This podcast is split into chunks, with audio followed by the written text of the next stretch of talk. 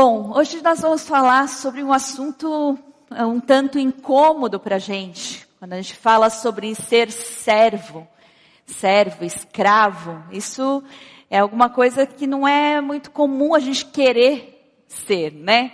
É, isso incomoda muita gente e muita gente é contra é, a, a cristandade ou a Bíblia por causa desse conceito também. Mas é muito importante a gente entender uh, esse assunto e a gente viver isso. Então hoje a gente vai falar sobre servo com liberdade, é ser cristão de verdade. Bom, para começar, vamos começar com, com a coisa mais difícil mesmo, né? Com essa cidade cidade de Corinto muito rica, muito próspera, é uma cidade uh, bem uh, estratégica, é cidade istmica que liga Peloponeso ao resto da Grécia, tem dois portos, então tudo tem que passar por ali, todo o comércio terrestre, uh, por águas, é por ali, controle de todo o comércio norte-sul, por isso mesmo, é o elo indispensável entre Roma e o Oriente. Imaginem como o pessoal dessa cidade era. Então imagina com a prosperidade, tudo. Eu sou o melhor, eu sou bom, né? Além de tudo isso, eles tinham um agravante que era é, até muito famoso na época, que era pela depravação moral. Era tão forte isso lá era tão forte que as pessoas tinham essa, essa maneira de falar. Corinti azomai. Quer dizer, agir como coríntio. E é que queria dizer o quê? Que você é um depravado, você é um, é, um imoral. Era a mesma coisa dizer. Agora, imaginem esse lugar e uma pessoa chamada Paulo chega lá para mudar um pouco essa realidade. Ele chega, começa a falar sobre o Evangelho, e pregando sobre o Evangelho as pessoas começam a conhecer. Conhecer a palavra da verdade, conhecer Jesus Cristo.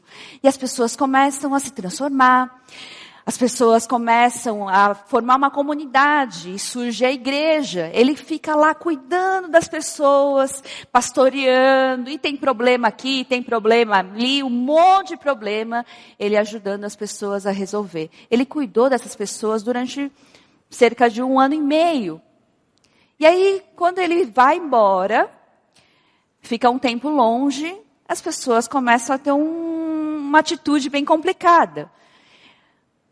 Ele ouve falar que essa, essas igrejas, né, que ele formou ali, as pessoas que conheceram Jesus, elas estão criticando Paulo. Ué, mas você não está querendo tirar vantagem da gente, da, né, da situação. Eles questionam. Ué, mas você não faz parte dos doze apóstolos, então você é apóstolo coisa nenhuma, né? E aí eles falam, o Paulo ele precisa se defender. Ele é uma pessoa de elite, uma pessoa que teve a melhor educação judaica, melhor educação dos gentios, que na verdade ele era cidadão romano, então ele não é aquele que pode se passar de bobo por ali, não dá para fazer ele de bobo. É uma pessoa que sabe se defender. Ele vai se defender sim. Ele vai falar, olha, vocês estão falando aí que eu tirei vantagem, eu vou te contar, olha só, eu tenho esses direitos. Aí ele faz uma lista enorme dos direitos dele. Mas ele fala: olha, eu não uso nenhum desses direitos. E eu mergulho disso, sabia? Só que ele chega um momento que ele fala assim, que ele abriu mão desses direitos. Mas ele fala assim: olha, de uma coisa eu não posso me orgulhar. Aí ele fala do que, que realmente é importante, aqui em 1 Coríntios 9. Ele fala assim: contudo, quando prego o evangelho, não posso me orgulhar, pois me é imposta a necessidade de pregar. Ai de mim se eu não pregar o evangelho, porque se prego de livre vontade, tenho recompensa. Contudo, como prego por obrigação, estou simplesmente cumprindo uma incumbência a mim confiada. Qual é, pois, a minha recompensa? Apenas esta, que pregando o evangelho, eu apresente gratuitamente, não usando assim dos meus direitos ao pregá-lo. Quer dizer, Ele está falando aqui, olha, eu poderia me orgulhar de todas as outras coisas, que eu estou abrindo meu mão dos meus direitos. Agora, do Evangelho, sabe por que, que eu não posso me orgulhar? Porque, na verdade, eu recebi algo muito maior para isso. É a minha obrigação, e não é porque Deus me obriga, não. É porque Ele fez algo tão grande, tão poderoso por mim, que eu não posso ficar sem fazer nada, eu tenho que fazer isso. E não é só ele, não sou só eu, não é só quem prega o evangelho.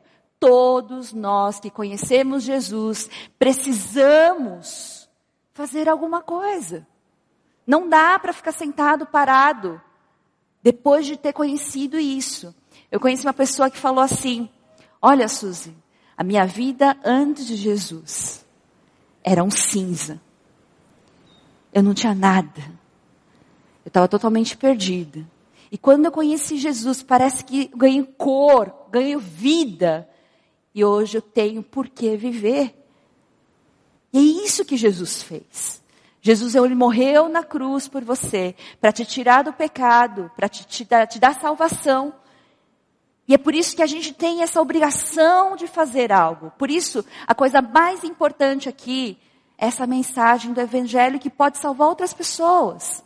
A gente não pode ficar parado, é isso que ele está falando. E disso eu não posso me orgulhar, porque não é algo que eu estou fazendo, porque eu sou bom, porque eu tenho uma educação melhor, porque eu sei fazer isso. Não é. É porque simplesmente eu recebi de graça e eu vou dar de graça. Aí ele fala assim, ele começa a falar, porque embora seja livre de todos, que ele falou lá no começo desse capítulo, ele falou, eu sou livre, não sou? Ele fala, embora eu seja livre de todos, fiz-me escravo, ele mesmo se considera, ele mesmo, por vontade própria, ele fez-se escravo de todos para ganhar o maior número possível de pessoas. Olha que interessante. Tornei-me judeu para os judeus, a fim de ganhar os judeus. Para os que estão debaixo da lei, tornei-me como se estivesse sujeito à lei, embora eu mesmo não esteja debaixo da lei, a fim de ganhar os que estão debaixo da lei. Para os que estão sem lei, tornei-me como sem lei, embora não esteja livre da lei de Deus, e sim sob a lei de Cristo, a fim de ganhar os que não têm a lei. Para os, que, os, os fracos, tornei-me fraco, para ganhar os fracos. Tornei-me tudo para com todos, para de alguma forma salvar alguns. Faço tudo isso por causa do Evangelho, para ser coparticipante dele. Quer dizer, eu ganhei uma mensagem tão poderosa. A graça me alcançou de uma maneira tão poderosa. Vocês conhecem Paulo? Ele era o maior perseguidor da igreja mas porque ele acreditava naquilo. Ele acreditava mesmo que aquilo estava errado. Tinha alguma coisa contra Deus. Mas quando ele encontrou com Jesus, lá no caminho de Damasco, ele encontrou a verdade, ele encontrou a graça. Não é uma troca. Ele encontrou algo que é o amor maior. E aí ele se rendeu completamente a isso. Aqui está dizendo o quê? Que ele não se sente melhor e aí quando ele vai falar para alguém, se for um judeu, ele vai lá, ó, fica de igualzinho para igual, olho no olho. Ele se faz como essa pessoa. Quando ele vai para uma pessoa sem lei, ele vai falar à altura, porque essa pessoa não conhece. Não adianta eu ficar lá falando, olha, desse jeito, impor aquilo que eu penso, aquilo que eu acho. Não, ele fala assim, ó, eu sou igual. E aí ele fala, é contextualizar, mas o contextualizar requer muito de você. Porque a gente, às vezes a gente não percebe porque a gente vive num círculo fechado, mas a gente tem muita dificuldade de perceber o outro, de perceber a dificuldade do outro. A gente tem uma limitação muito grande. Então, para ele fazer o que ele está falando, ele tem que chegar num nível de olhar realmente quem é o outro, de entender aquela pessoa e mudar, às vezes, completamente o que eu acho, o que eu quero, o que eu sou, né? Que às vezes a gente acha que não, eu sou assim, ninguém muda. Não, às vezes a gente precisa. Por quê? Porque a única coisa importante para ele aqui, ele falou, é o Evangelho. É essa mensagem de graça que ele encontrou. E aí, então, a gente está falando de servir, mas o que, que tem a ver servir com liberdade, com essa mensagem que Paulo está falando? Olha, eu sou livre, mas eu me fiz escravo. De onde vem a nossa liberdade? A gente precisa entender muito bem isso. De onde vem essa liberdade? A liberdade, pessoal, foi Jesus que nos deu. Jesus que restaurou isso em nós. Porque nós fomos criados assim. Ele fala: agora já não há condenação para os que estão em Cristo Jesus, porque por meio de Cristo Jesus, a lei do Espírito de vida me libertou da lei do pecado e da morte. É isso. Essa é a liberdade que ele nos trouxe. E aí ele pagou tudo que ele tinha que pagar, que a lei falava, olha, tem que ter isso, tem que ter assim, tem que ser assim. Ele pagou tudo. E agora você é livre. Vamos entender o que, que é essa liberdade? Antes, quando você estava caído, quando eu estava caída, na situação de queda, como nós tínhamos a nossa vida? não há possibilidade de não pecar. Não tem escolha. Ou você peca ou você peca. Ou você faz o mal ou você faz o mal. Ah, mas tem tanta gente boa por aí. É verdade, mas será que lá no fundo não tem um interesse?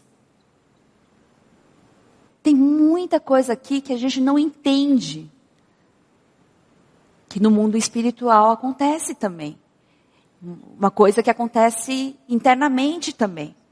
Mas essa é a nossa possibilidade, era a nossa possibilidade. Pecar ou pecar. E aí quando Jesus vem, ele vem, morre, paga todos os nossos pecados e a gente passa a ter uma escolha agora. Agora você pode escolher o bem ou o mal. Essa é a liberdade que a gente ganhou. Agora você pode decidir fazer o bem. E é todo dia. Isso foi restaurado em você. Quando Deus criou você, Ele podia ter criado um monte de robô. Assim, ó, você faz isso, você faz aquilo, você pode me adorar agora, você pode me amar agora. Mas não foi isso que Ele fez. Ele não precisava ter criado ninguém. Essa, esse mundo confuso que a gente vive, Ele não precisava ter feito isso. Mas ele quis. Ele quis ter relacionamento com você. Ele quis que eu, você o amasse. Eu o amasse. Por conta. Por nossa própria vontade. E aí agora eu posso não pecar. Ele restaurou a identidade. Como ele, da maneira como ele criou a gente. Não só a liberdade, mas a imagem de Deus. Ele restaura através de Cristo. Então, realmente, a gente ganha vida. Você é uma nova criatura. Mas sabe qual que é o grande problema? É que a gente não sabe ser livre de verdade. A gente não faz uso dessa liberdade que Deus nos deu, que Jesus nos deu. O homem é mais livre quando é controlado somente por Deus. A gente acha que Deus é que quer ficar controlando a gente, bota um monte de regra, não pode. Não. Essa é a maneira da gente ser mais livre. Porque assim a gente é livre do quê? Do controle dos homens. Sabe o que, que é? Vamos só lembrar de uma, um conto. Vocês devem ter ouvido desde criança. A lebre, né? E a tartaruga. O que, que acontece? A tartaruga, a lebre vai lá, olha, tartaruga, eu sei que eu ganho de você, mas vamos postar uma corrida, né? A tartaruga vamos. Aí ela é, faço tiro de letra. Aí ela corre, corre, corre. Passou muito na frente. Aí ela fala assim, ah, já que eu estou bem na frente, eu vou dar uma descansadinha. Aí quando ele, a tartaruga vier um pouquinho mais perto, aí eu dou umas, uns passinhos, cheguei. E ela dorme. E a tartaruga acaba chegando, ela não acordou. A tartaruga ganhou. Eu fiquei pensando, nunca tinha parado para pensar, mas dessa vez eu parei para pensar um pouquinho na tartaruga. Porque a gente sempre pensa na leve, né?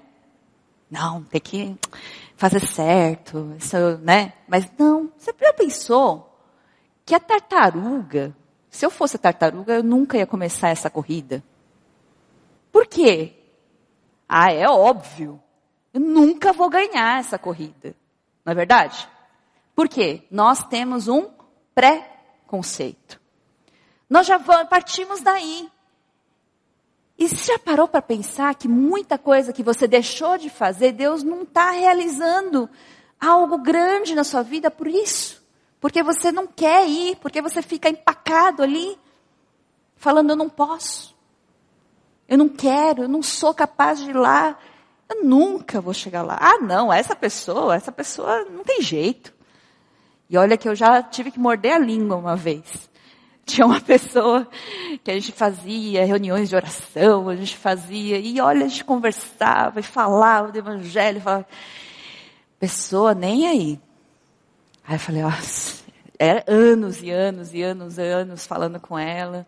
Eu falei, não, eu desisto, eu já não, não acho que não tem jeito mesmo. E aí, alguns anos depois, a gente já tinha se afastado, é, veja a pessoa numa reunião de oração, super firme, reconheceu a mensagem da verdade, transformado. Então, a gente não sabe o que Deus é capaz de fazer.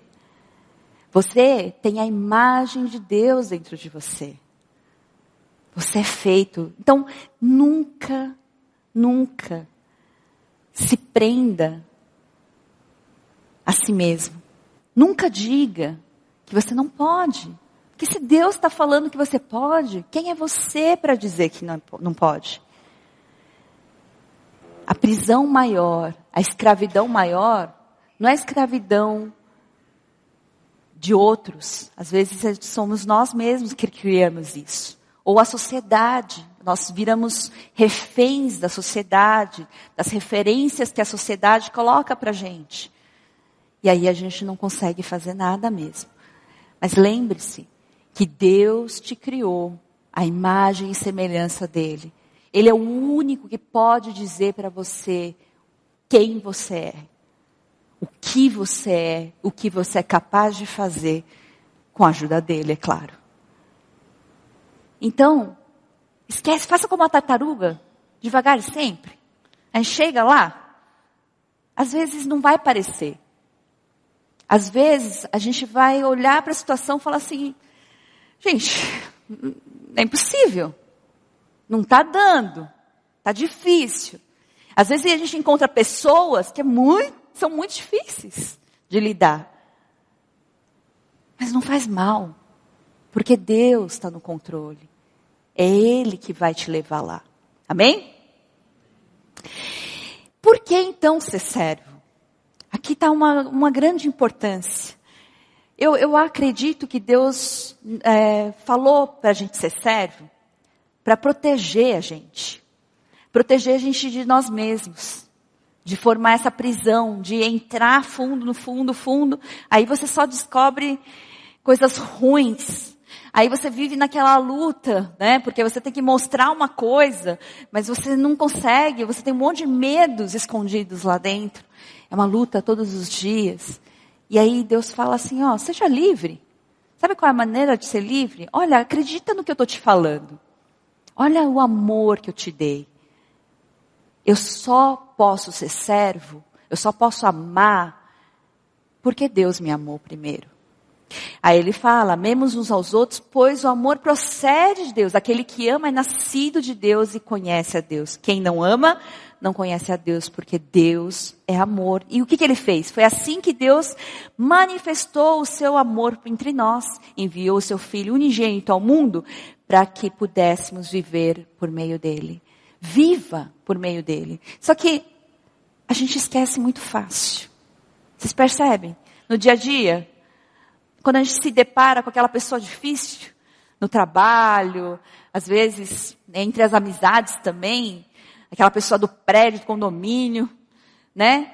Tem muita gente difícil. Às vezes está mais perto. Às vezes uma pessoa muito próxima, que é difícil de lidar.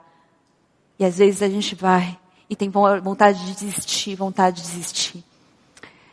A gente só pode amar o outro porque a gente tem o amor de Deus. E só pode amar porque Deus nos ensina a amar. Você precisa orar por essa pessoa. Você precisa orar por você mesmo. Senhor, eu não consigo amar essa pessoa. Me ajuda. É preciso orar, é preciso buscar, é preciso permanecer em Deus para poder fazer isso. É viver todos os dias. Não diz que no dia que você desgarra dele, de Jesus, você vai começar a pensar outras coisas, você vai começar a ver os seus próprios interesses, você vai começar a achar que isso não dá certo mesmo, que o certo é, é o que o mundo está mostrando para você. Então é todo dia, todo momento, a gente precisa buscar em Deus esse amor que Ele nos amou. Aí diz que Ele deixou um mandamento. Mas esse mandamento é justamente uma instrução, pessoal. Olha, tem um monte de coisa que eu mostrei para vocês como é que se faz. Em Deuteronômio, em Levítico, em Êxodo, vocês vão ver isso. Mas tudo se resume a essas duas coisas. Ame ao teu Deus de todo o seu coração, de toda a sua alma, de todo o seu entendimento. E o segundo, ame o seu próximo como a si mesmo. Porque, pensa só, se você ama, você não vai explorar essa pessoa. Se você ama, você não vai tirar vantagem dessa pessoa.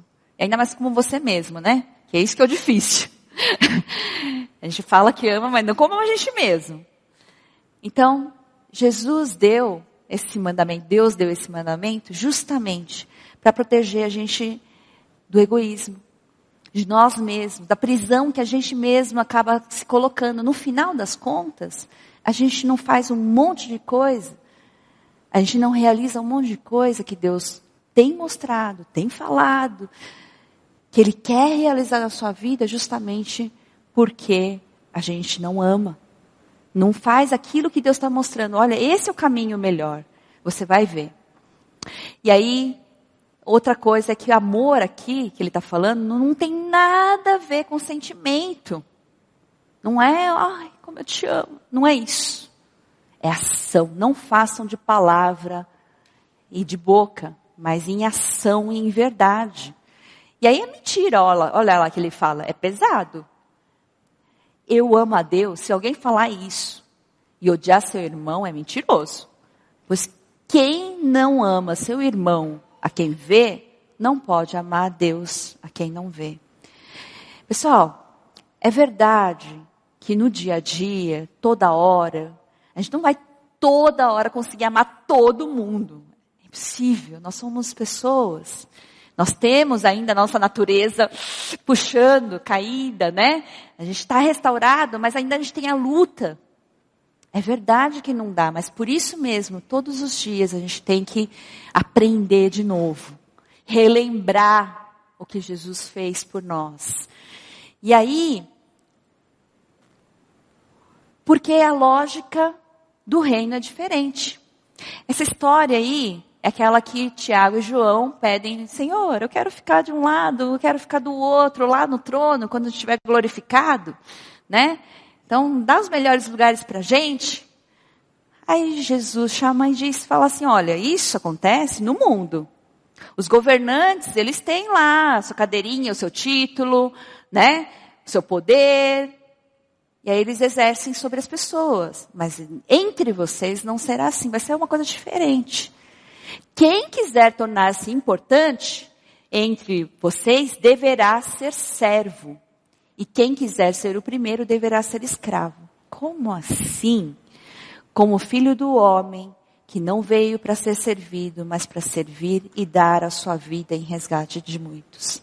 Pessoal, vocês pararam para pensar que o Deus Todo-Poderoso, Criador de toda a terra e de todas as coisas, ele não precisava nem um pouco ter vindo como homem, se limitar ao tempo, ao espaço, passar por fome, tristeza. Ele não precisava de nada disso.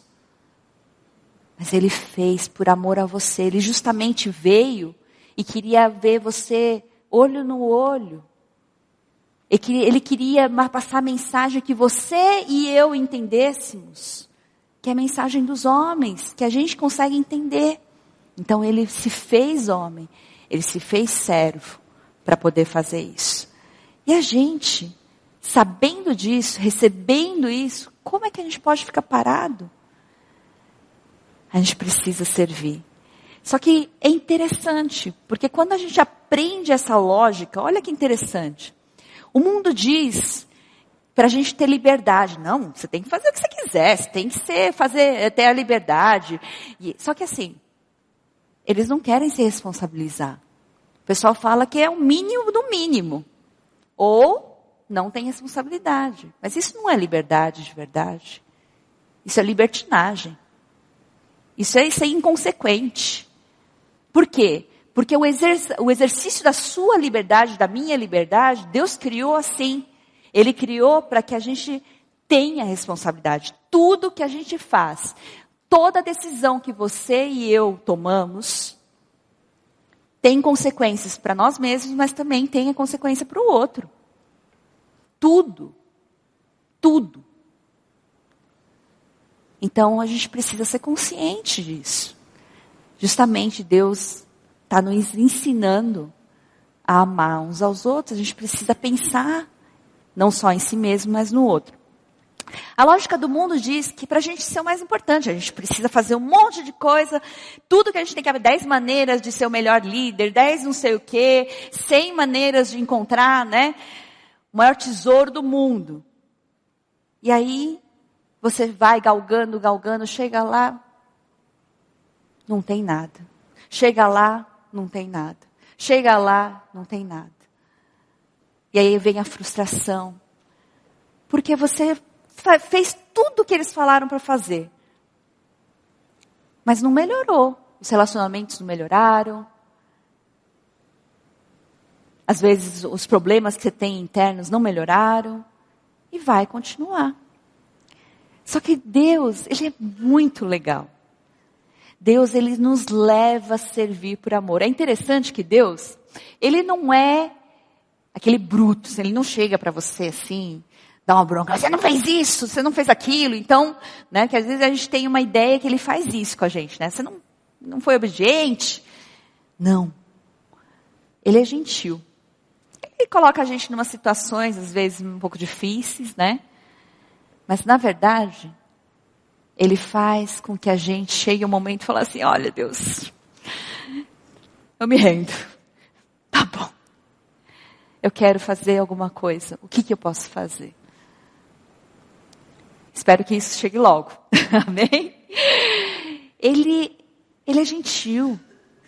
Até que você, ele fala com cada pessoa conforme o seu jeito.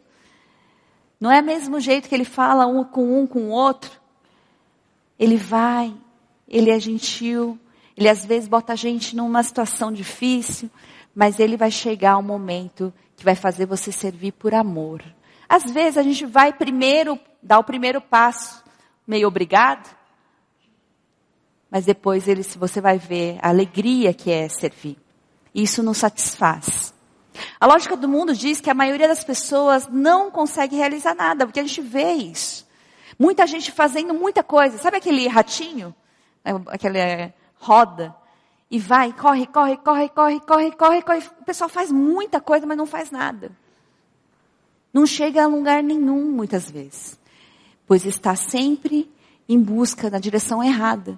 Vocês pararam para pensar? Eu andava de ônibus. Aí eu tinha que procurar, eu tinha que pegar o 301.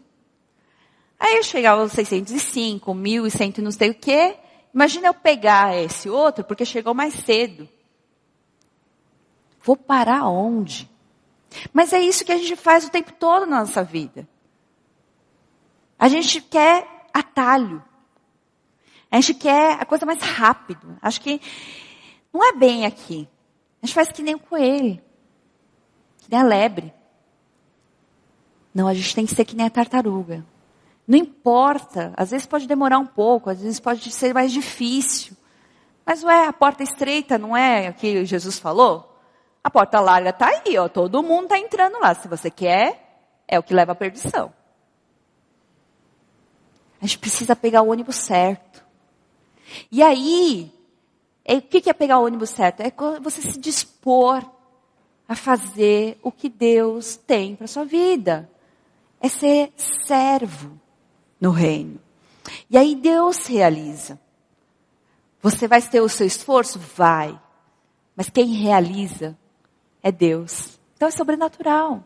Você não sabe onde você é capaz de chegar. Você não sabe o, o que Deus é capaz de fazer com a sua vida. Você pode nem imaginar. Para você, o mundo é uma coisa muito grande, mas para ele é o mundo. Foi o que ele criou. Ele é o único que consegue tirar alguém de lá para vir orar por você aqui. Do outro lado do mundo, ele nem te conhece, está orando por você às vezes. A gente não sabe o que está acontecendo no mundo espiritual. Então, confie nele. O que Deus está querendo fazer é isso. Então, e a gente? O que nós devemos fazer nessa situação? Pessoal, ninguém quer saber de igreja. Muita gente hoje tem pavor. Quando você chama para vir para a igreja, às vezes as pessoas não querem, porque elas já têm um preconceito aí. Elas querem saber de você. Nós somos as Bíblias que o mundo está lendo e a pregação que o mundo está prestando atenção. É pessoas. É você que tem um amigo que esse amigo vai olhar para sua vida e vai falar: Poxa, tem alguma coisa diferente em você. Como é que você lida com tantas dificuldades, com tantas, tantos momentos assim? Ele quer saber que Deus é esse que está trabalhando na sua vida, que ele está vendo. E aí, eu queria falar um pouco da visão da IBNU, depois da gente pensar muito, orar muito, o que a gente pretende na IBNU, que na, na verdade somos nós. Por isso que a gente nem usa a palavra igreja para não limitar nada. Nós somos uma comunidade. Uma comunidade que são feitas, é formada por pessoas que seguem Jesus, que pessoas que amam Jesus. E a gente precisa estar saudável, a gente precisa estar é, permanecer em Cristo, para que Ele nos ensine a amar.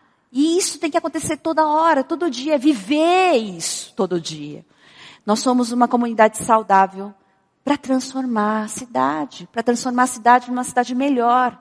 É isso que a gente quer. Qual é a nossa missão então? é revitalizar a cidade. O pessoal já pensou? Se cada um aqui fizer a diferença na vida de uma pessoa, e essa pessoa fizer a diferença em outra vida, e vamos lá, isso vai mudar a vida de muita gente. Muita gente vai conhecer Cristo, esse Cristo que dá vida, que traz a salvação, derrama graça. E aí revitaliza a cidade por gente que gosta de gente e segue Jesus que somos nós. Não adianta só gostar de gente. A gente precisa seguir Jesus e cada dia ficar mais parecido com Ele. Isso que é, na verdade, é nosso desafio. Porque, às vezes, saindo daqui, a gente se reúne aqui, a gente fica forte, né? Parece que a gente ouviu. Mas saindo daqui, às vezes a gente esquece de viver o dia a dia. Esquece. E por isso que a gente precisa ser lembrado o tempo todo. E aí o desafio é viver o reino todo dia, viver com Jesus todo dia. E outra coisa muito importante, para poder isso acontecer, que nem eu falei, não, não é um lugar, não é uma igreja, mas somos cada um. Cada um de nós é um ministro. Por quê? Jesus já pagou tudo. Ele foi lá como sumo sacerdote, ele já morreu na cruz, pagou tudo. Agora não tem mais intermediário entre você e Jesus, entre você e Deus. Você é ministro. Então, qual que é a sua função agora? Qual, o que, que você tem que fazer? Você tem que buscar. Você precisa conhecer esse Deus melhor. O que, que ele falou na Bíblia? Para você poder viver esse dia a dia. Não tem como a gente viver. Vocês sabem a reação? A gente já falou sobre isso uma vez. Sabe o que é reação, né? A reação só sai quando a gente já tem isso lá dentro. A gente reage com aquilo que você é. Você não pensa, reação você não pensa. É automático. Então, se você não prepara isso todos os dias, essa base na palavra, na sua vida, todos os dias, mexer no seu caráter, todos os dias, então não tem como reagir nas, nas horas necessárias. Então, você é o ministro. Você, como membro, você é o ministro. E aí você precisa lembrar disso. Deus não está limitado a um lugar. Deus está vivo e Ele está dentro de você, agindo na sua vida e por meio de você. Porque vocês, porém, são geração eleita, sacerdócio real, nação santa, povo exclusivo de Deus, para anunciar as grandezas daqueles que o chamou das trevas para a sua maravilhosa luz. Você que conhece a vida, você que foi agraciado pelo Pai, você que recebeu essa graça tão grandiosa, tão poderosa, você que vivia nas trevas, você precisa lembrar que tem muita gente vivendo assim. E vai ser difícil? Vai. É um desafio? É. Mas você precisa viver isso. Então nós somos. O que é cristão? É aquele que é de Cristo. É aquele que tem que cada dia parecer mais com Ele. O cristão verdadeiro ele precisa ser servo. Ele precisa ser servo e usar da sua liberdade para poder fazer isso. Amém?